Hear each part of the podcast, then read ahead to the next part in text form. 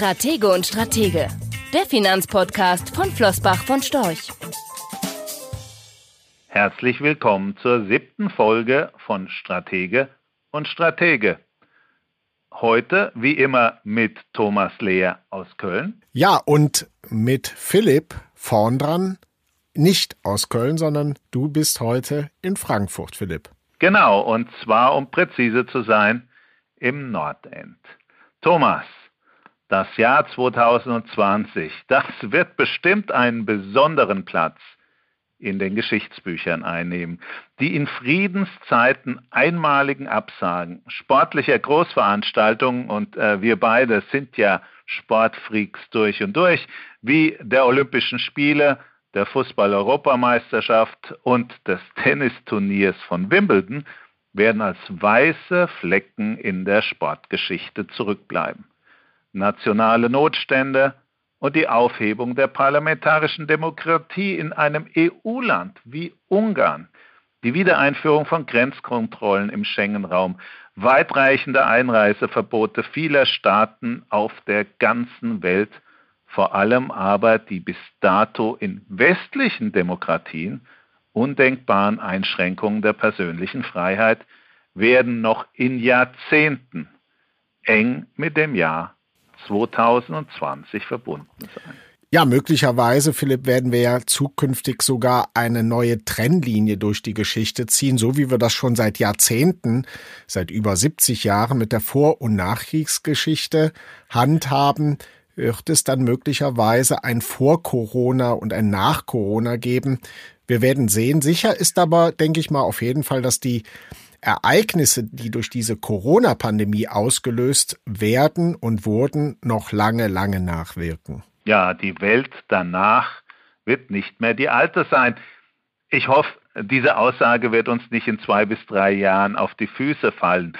Aber lass uns doch einfach mal ein wenig sortieren, was nach der Krise anders sein könnte wie vor der Krise. Fangen wir doch einfach mal mit unserem täglichen Leben an. Ja, und starten beim Einkaufen und zwar nicht beim Einkaufen im Supermarkt, sondern wirklich beim Shopping. Ja, der Trend vom stationären Handel, also vom Einkaufen im Laden hin zum Onlinehandel, der erhält doch jetzt ohne jede Frage einen richtig kräftigen Schub. Nicht nur, weil die allermeisten von uns äh, diese Form des Einkaufens aktuell viel intensiver nutzen, Viele Menschen eröffnen in diesen Wochen ihre ersten Online-Kundenkonten, wo auch immer, und sammeln dann in vielen Fällen wahrscheinlich gar nicht so schlechte Erfahrungen, wohingegen das typische Shopping-Vergnügen in den kommenden Monaten wahrscheinlich massiv an Attraktivität einbüßt.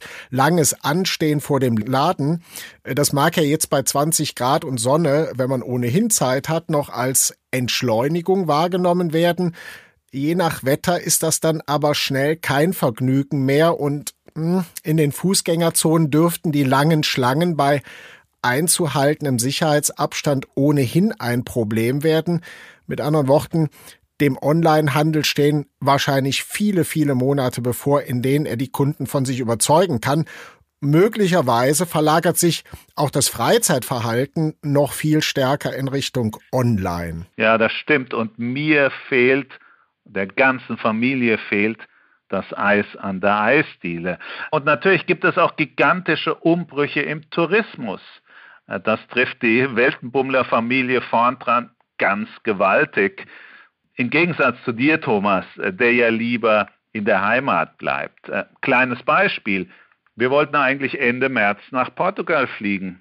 Ja, keine Überraschung, daraus ist nichts geworden. Da waren wir schon, na, sagen wir mal, zwei, drei Wochen davor mental darauf vorbereitet. Aber auch in unser Häuschen nach Schleswig-Holstein durften wir nicht einreisen. Das, muss ich dir ehrlich sagen, hätte ich mir vor zwei Monaten nie und nimmer träumen lassen. Naja, wir haben das Beste draus gemacht. Das Wetter in Frankfurt war ohnehin besser als an der Küste. Äh, wird es einen Sommerurlaub im Ausland 2020 überhaupt noch geben? Oder einen im Herbst? Will man zwei Wochen in Quarantäne? Werden die Menschen ihre Intensität zu reisen und die Art, ihren Urlaub zu verbringen, überdenken? Was meinst du? Naja, sagen wir mal so, ähm, so wie einschneidende Sicherheitskontrollen seit den Anschlägen vom 11. September für uns alle doch längst zur Selbstverständlichkeit geworden sind, werden wir uns wohl wahrscheinlich daran gewöhnen müssen, vor dem Betreten eines Kreuzfahrtschiffes, eines Landes oder einer Region die Temperatur messen und gegebenenfalls sogar einen Rachenabstrich machen zu lassen, statt eng gedrängt mit Freunden im Flugzeug oder in der Bahn sitzen wir ja möglicherweise dann doch lieber im Kreis unserer Familie oder allein im Auto. Das Risiko im Ausland festzusitzen, weil irgendwo ein Virus auftaucht und die Grenzen zugemacht werden, schwingt unterschwellig immer mit.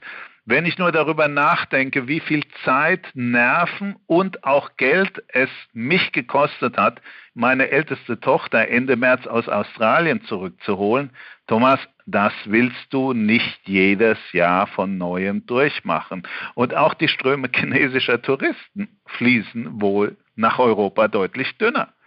Die europäischen Besucher in China natürlich auch. Nicht nur aus Angst vor Viren, sondern auch vor einem drakonischen Überwachungsstaat, der Menschen mit erhöhter Temperatur einfach in Quarantäne steckt. Das freut vielleicht kurzfristig so manchen alteingesessenen Bürger von Venedig. Äh, die haben sich über ihre überlaufene Stadt in den letzten Jahren ja immer wieder beklagt. Aber wenn die Touristen ausbleiben, wird das zu einem konjunkturellen Schock für viele Menschen in Südeuropa. In Griechenland zum Beispiel sind direkt und indirekt circa 30 Prozent der Bevölkerung vom Tourismus abhängig. Ganz wichtiges Thema, Philipp. Behalt das auf jeden Fall mal im Hinterkopf. Wenn wir gleich zum Euro kommen, dann sollten wir uns gerade das Thema nochmal gesondert anschauen. Aber mal weg vom Urlaub hin zum Arbeitsplatz. Wir haben ja schon auch gelernt, dass es von zu Hause geht. Ähm, es stimmt, viele haben auch die Erfahrung gemacht, dass es gerade dann eine riesige Herausforderung ist, wenn man sich das Homeoffice mit vielen, ich sag mal, unbeteiligten Familienangehörigen teilen muss oder einem die Decke auf den Kopf fallen kann, wenn man ganz ohne den kreativen Austausch im Büro dann doch alleine zu Hause rumwurschteln muss. Aber ich leg mich mal fest, das Heim wird als Zweitarbeitsplatz an Gewicht ganz sicher gewinnen. Ja, das ist für mich nicht wirklich was Neues. Äh, für mich ist seit 15 Jahren mein Office im Zuhause schon ein Zweitarbeitsplatz. Und einfach damit unsere Zuhörer wissen, wie wir im Moment operieren, äh, wir sind über Telefonleitung miteinander äh, verbunden. Ich sehe den Thomas aber live über Teams äh, mit einer schicken äh, Baseballkappe. Äh, er sitzt, wie gesagt, im Studio und äh, ich sitze zu Hause in Frankfurt. Und damit wir so ein bisschen unsere Reaktion auch steuern können, uns gegenseitig auch halbwegs gezielt äh, ins Wort zu fallen, haben wir das parallel zur Telefonleitung äh, mit aufgeschaltet. Das machen wir inzwischen auch bei unseren Webkonferenzen, die natürlich genauso getrennt ablaufen. Aber klar ist auf alle Fälle auch, dass es unmöglich ist, dass beide Partner vollumfänglich von zu Hause arbeiten können, wenn Kitas und Schulen geschlossen sind. Das haben wir am eigenen Leibe in den letzten vier Wochen gemerkt. Da macht es sich die Politik und viele Unternehmen oft etwas einfach. Wer nicht systemrelevant ist, muss sehen, wie er das geregelt bekommt. Die Oma oder Opa kommen ja als Unterstützung im Moment nicht in Frage. Ich sage nur Social Distancing für Risikogruppen. Dann heißt es nur zu oft, nehmen Sie unbezahlten Urlaub. Das ist keine Dauerlösung. Ja, und deswegen ist die spannende Frage doch äh, bei Homeoffice hin, Homeoffice her, wie sieht das denn künftig aus, wenn wir wieder zurück ins Büro gehen? Äh, klar, da empfangen uns wahrscheinlich die Desinfektionsspender direkt am Liftausgang. Was ist mit Temperaturmessen beim Empfang? Äh, muss der Arbeitsplatz jetzt jeden Abend desinfiziert werden? Ich meine, wenn wir nach China schauen, ist das ja alles andere als Science Fiction. Ist das möglicherweise, Philipp, das Ende des Großraumbüros und arbeiten wir zukünftig nicht nur am Fließband, sondern auch im Büro in Schichten? Ich kann dir sagen, das wird aber Geld, Raum und Nerven kosten. Ja, und vor allen Dingen die sozialen Kontakte, die ja genau das plus sind. Und der Grund, warum wir uns alle gerne im Büro treffen. Äh, und wenn wir schon beim Thema Hygiene sind, äh, natürlich wäscht man sich auch in Zukunft öfter die Hände. Das ist ja gar nicht so schlecht. Es geht ja hier nicht nur um äh, Corona, sondern auch alle anderen möglicherweise zu übertragenden Krankheiten. Äh, und man meidet jede Art vom Buffet, zumindest bei dem, bei dem man sich den Löffel teilt. Wir desinfizieren Räume, Geschäfte, ganze Straßenzüge. Gabor Steingart hat das so beschrieben, unser Land muss sauber werden. Äh, diese Aussage, die bekommt eine ganz neue Bedeutung. Früher war das für uns Schüler eine Aufgabe, um äh, Getränkedosen oder achtlos weggeworfene Tüten einzusammeln. Heute geht es gegen den unsichtbaren Feind den tödlichen Virus. Ja, und deswegen fallen möglicherweise auch Begrüßungsgesten künftig etwas distanzierter aus. Bei Umarmungen, naja, beschränkt man sich dann vielleicht doch lieber auf den engsten Freundeskreis. Ob wir aber tatsächlich in der Breite beobachten, dass große Menschenansammlungen gemieden werden. Ich habe da meine Zweifel. Also natürlich werden die über viele, viele Monate äh, kaum zu beobachten sein. Stadionbesuche, das große Konzert, Kongress, Messen, äh, die sind kaum durchzuführen, aber sobald die wieder stattfinden, ich würde fast sagen, dann strömen die Menschen auch eben wieder in die Stadien. Ja, schauen wir mal, würde dazu ein berühmter Fußballphilosoph sagen. Aber sicher ist, die Corona-Krise hat uns gelehrt, was wir unbedingt brauchen und was nicht.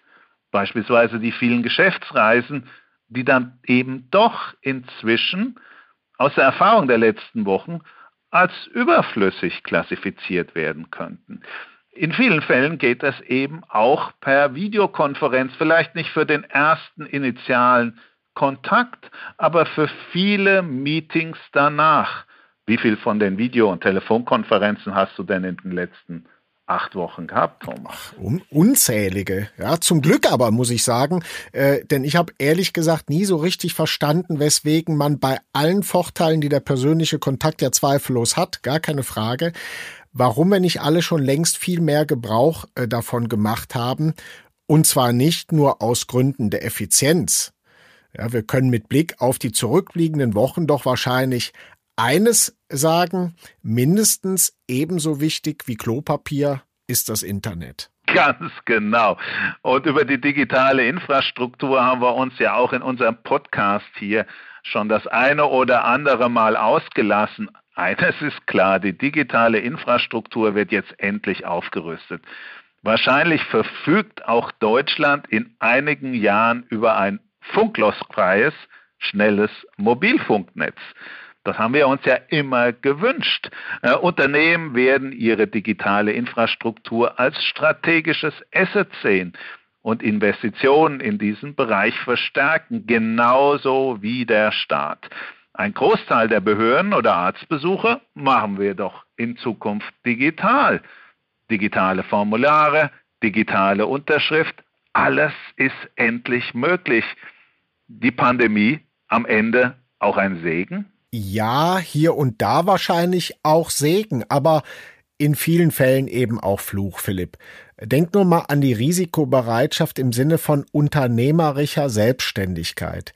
Äh, ich fürchte, die existenziellen Sorgen vieler Kleinunternehmer in der aktuellen Krise sind allen, die mit dem Weg in die Selbstständigkeit liebäugeln oder geliebäugelt haben, äh, eine Warnung. Manch einer wird sich wahrscheinlich sagen, schau, ein Beamter muss sich eben auch in Wirtschaftskrisen keine Sorgen über sein Gehalt machen, selbst wenn er während eines Shutdowns gar nicht arbeiten kann, ein sicherer Job bei Vater Staat wird für viele junge Menschen attraktiver als die freie Marktwirtschaft und das sind nicht zwingend Good News, womit wir beim Thema Wirtschaft wären und bei der Globalisierung, Philipp.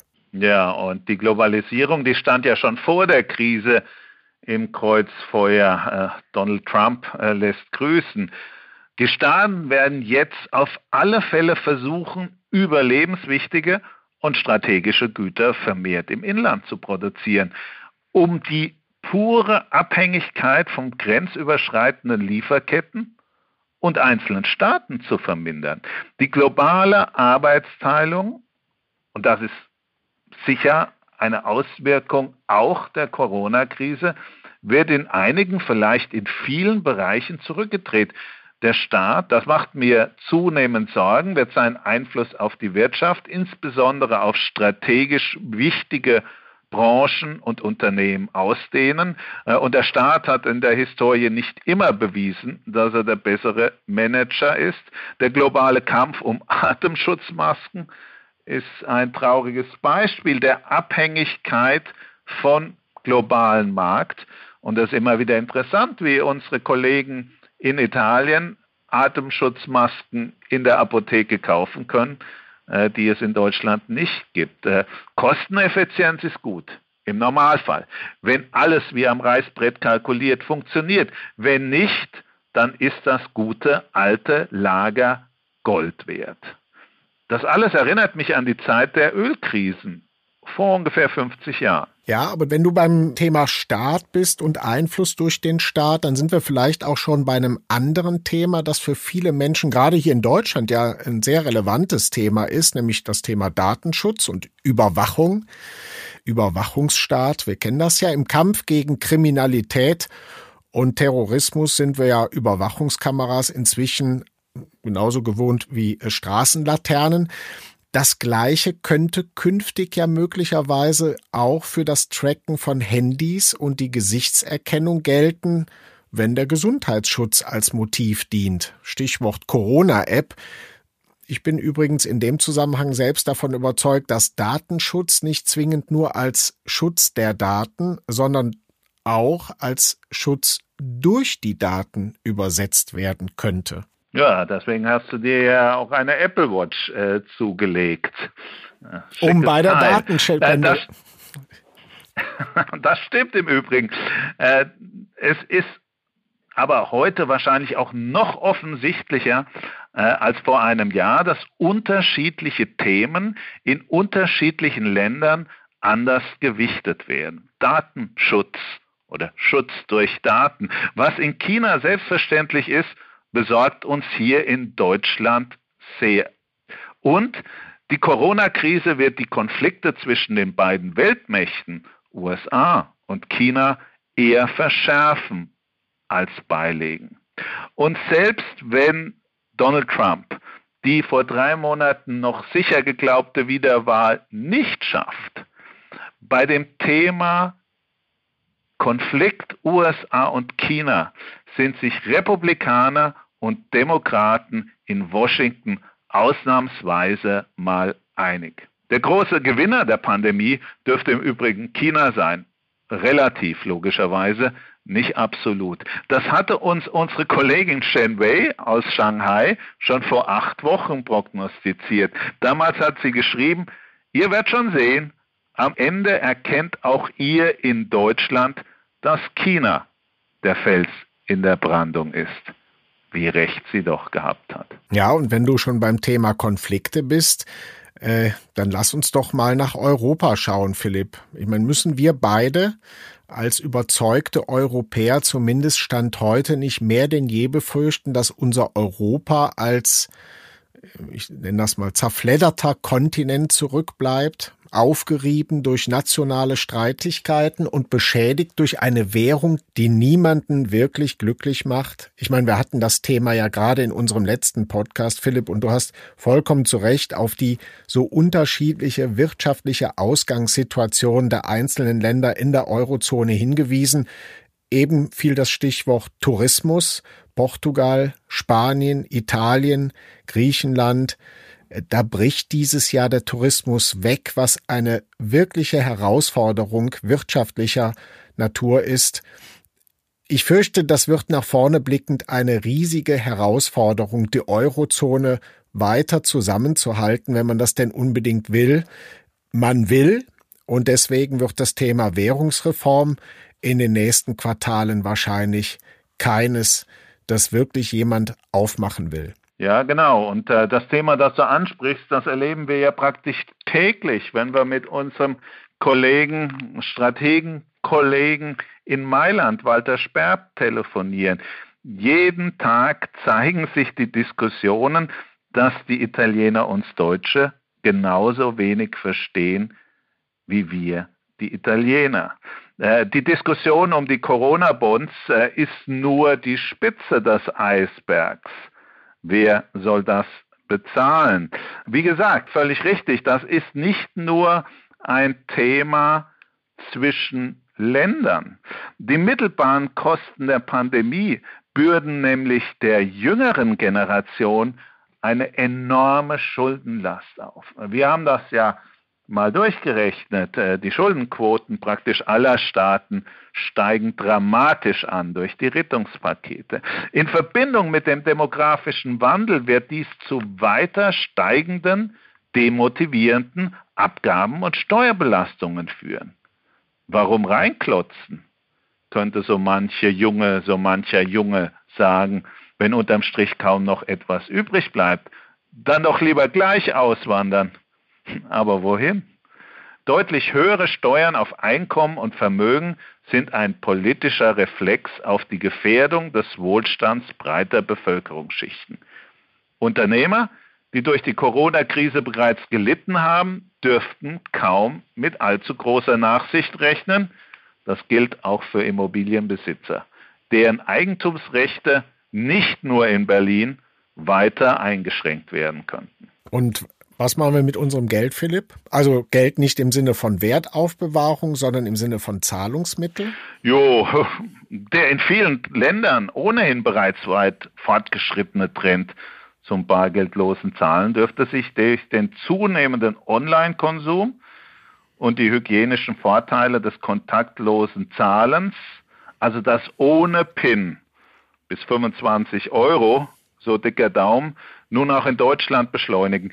Die Abschaffung des Bargeldes getrieben durch ein Argument, das sich vor Monaten auch die größten Verschwörungstheoretiker nicht hätten vorstellen können.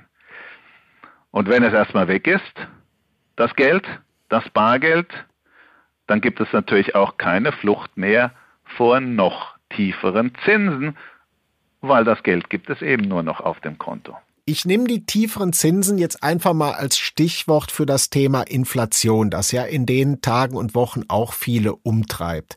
Und Inflation, Hyperinflation, absolute Deflation und Depression. Ich meine, dazwischen geht's ja gar nicht. Man muss eine bestimmte mediale Aufmerksamkeit haben und deswegen befinden wir uns bei der Diskussion wie so oft eben an den beiden Extremen, an den beiden Polkappen. Äh, lass uns das doch mal ganz kurz diskutieren. Was in meinen Augen ein bisschen gegen die ganz ausufernde Inflation spricht, ist doch eigentlich die Tatsache, dass viele, also Unternehmer ebenso wie Konsumenten, Verbraucher, äh, in den letzten Wochen festgestellt haben dürften, wie schnell sie auf dem Trocknen sitzen. Also wie wichtig eigentlich ein finanzielles Polster ist. Das gilt für den Unternehmenslenker genauso wie für den Familienvater, die Familienmutter. Würdest du nicht auch sagen, dass in dem Moment, wo die Leute wieder vor die Tür dürfen, gut, das dürfen sie ja hier in Deutschland, aber in dem Moment, wo sie wieder dürfen, wie sie wollen, dass da wirklich Konsum und Nachfrage das ganz große Thema ist und deswegen die Preise unweigerlich steigen müssen? Ja, in Teilbereichen vielleicht, weil es äh, bestimmte Nachholdienstleistungen gibt. Äh, wir denken alle zunächst an den Friseur, aber du hast völlig recht. Viele, ich würde sie mal Luxusgüter, äh, werden geschoben. Äh, und dort dürfte es nicht zu äh, gigantischen Preisentwicklungen nach oben kommen. Aber Thomas, trotz der von dir gerade eben beschriebenen Konsumzurückhaltungen und natürlich werden auch viele Unternehmen versuchen, ihre Investitionen erstmal zu schieben, kommt man an einigen Themen nicht vorbei. Die Lieferketten werden sich ändern. Redundanzsysteme werden erhöht. Das führt zu höheren Kosten. Und zumindest die Unternehmen, die es sich leisten können, werden diese Kosten auch überwälzen. Also vielleicht ist es nicht in erster Linie, weil die Liquiditätsschwemme der Fiskal- und Geldpolitik auf geschrumpfte Kapazitäten trifft. Die Rückverlagerung von Produktions- und Lieferketten aus dem Ausland sind ein Faktor. Kostenvorteile der Globalisierung gehen teilweise verloren. Und diese Kosten, die werden auf die Güter übergewälzt. Nicht kurz, aber mittelfristig ein weiß Gott nicht zu unterschätzender Treiber für die Konsumentenpreise. Klar, also wer argumentiert, dass diese Krise doch zunächst einmal ein deflationärer Schock sei, wird nicht zuletzt auch angesichts der kollabierenden Rohölpreise kurzfristig recht bekommen. Aber wenn Staaten strukturell höhere Inflation wirklich wollen, und die brauchen sie ja, um die jetzt weiter steigenden Schuldenberge zumindest zu stabilisieren, dann können sie diese wahrscheinlich auch generieren. Und wenn es dafür Helikopter braucht, die Billionen von Euros und Dollars auf die Bevölkerung herunterregnen lassen. Ja, und du hast das sehr schön gesagt, bei den Luxusgütern eher Kaufzurückhaltung, bei den Gütern des täglichen Bedarfs eine höhere Kostenbasis und diese Güter werden vor, nach und auch während der Krise benötigt. Wahrscheinlich schlägt sich dann die Inflation, die höhere Inflation vor allen Dingen dort wieder, wo es auch vom Konsumentenwarenkorb gemessen wird. Ja, Thomas, ich glaube, wir lernen alle gerade, was wirklich wichtig ist im Leben. Das klingt fast philosophisch. Vielleicht ist es auch nur für drei oder vier Monate, das werden wir dann sehen. Aber natürlich Familie, Freunde, auch wenn man sie nur über äh, Skype oder Teams sehen kann. Äh, wir haben uns ja äh, als Familie, die Familie Lea und die Familie Vorntran am letzten Sonntag zusammen telefoniert. Und äh, es ging mit Kind, Hund und Kegel äh, doch ganz gut.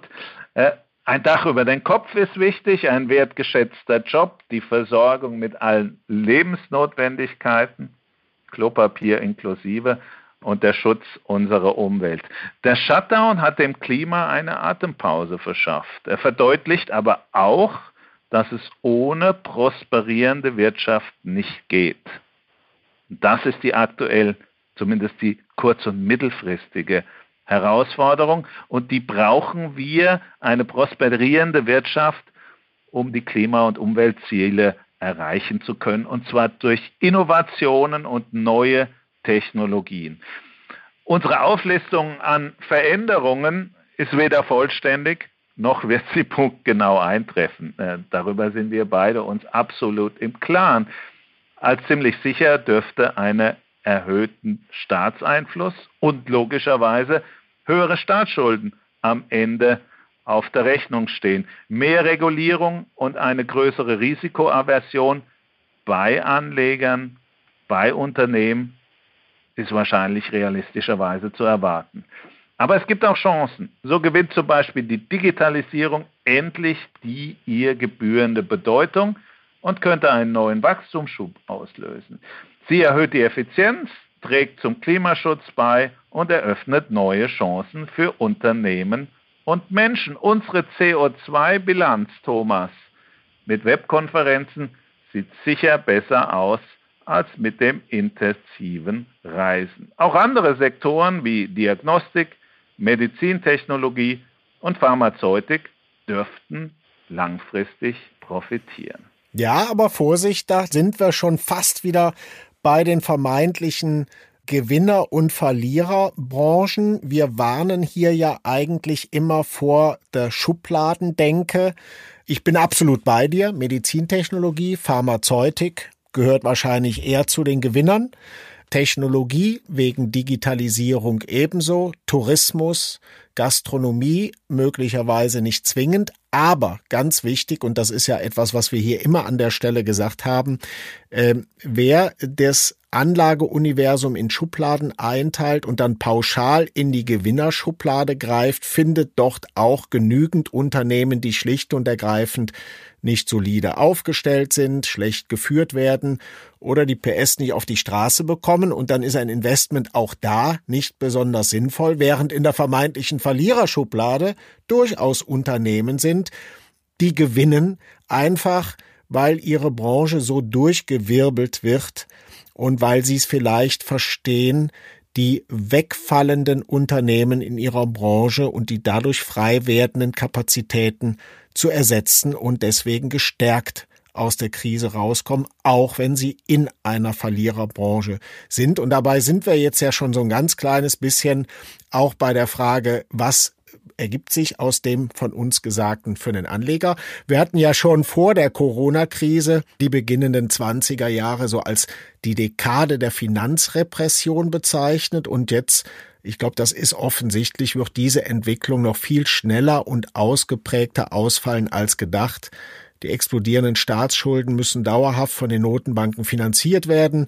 Die amerikanische Notenbank Fed und die EZB gehen all-in schrumpfende Kapazitäten und höhere Beschaffungspreise, höhere Produktionskosten dürften schon bald zu einem wie auch immer gearteten Comeback der Inflation führen. Und daraus ergibt sich ein Nullzins, in Deutschland möglicherweise ein flächendeckender Negativzins minus eben ein paar Prozent Inflation.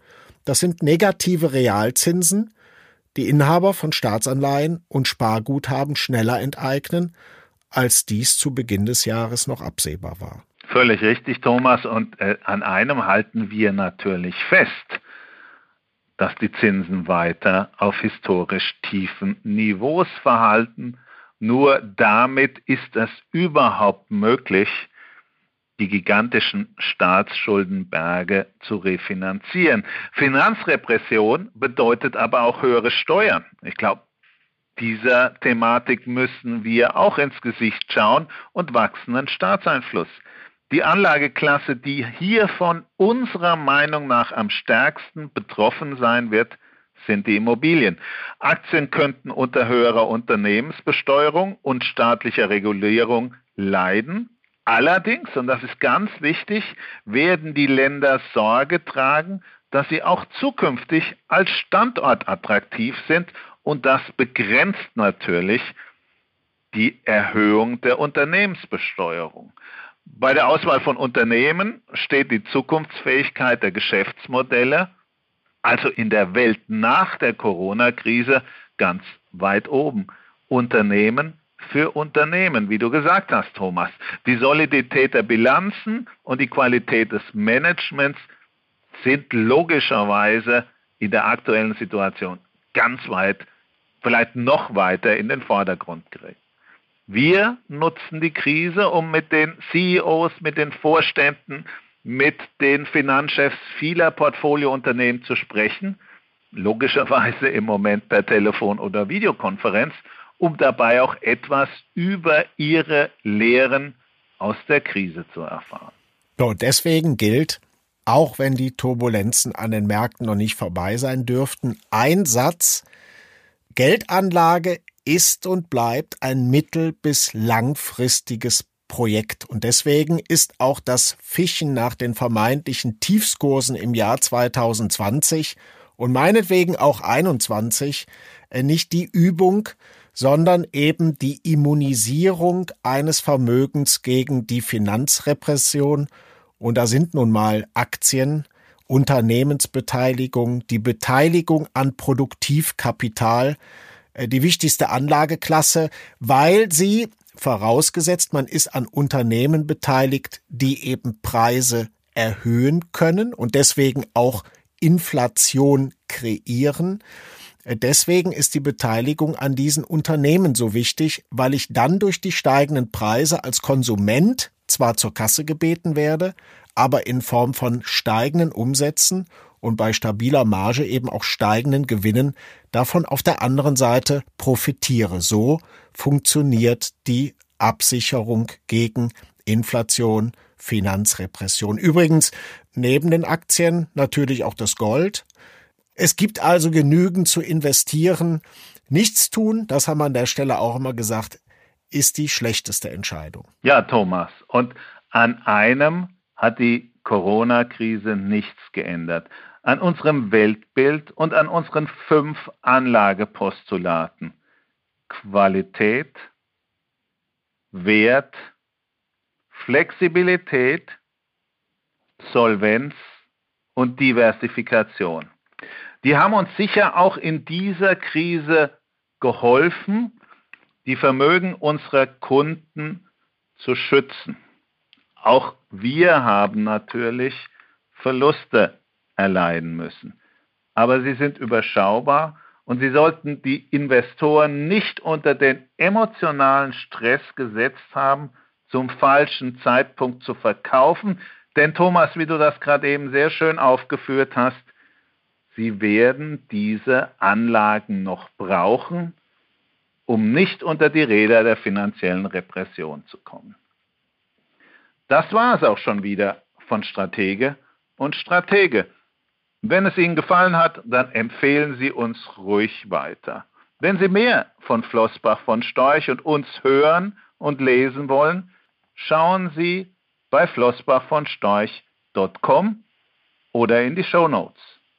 Uns bleibt nur zu sagen, machen Sie was draus und bleiben Sie gesund. Rechtlicher Hinweis. Diese Publikation dient unter anderem als Werbemitteilung. Sie richtet sich ausschließlich an deutschsprachige Anleger mit Wohnsitz bzw. Sitz in Deutschland, Österreich, Luxemburg und in der Schweiz.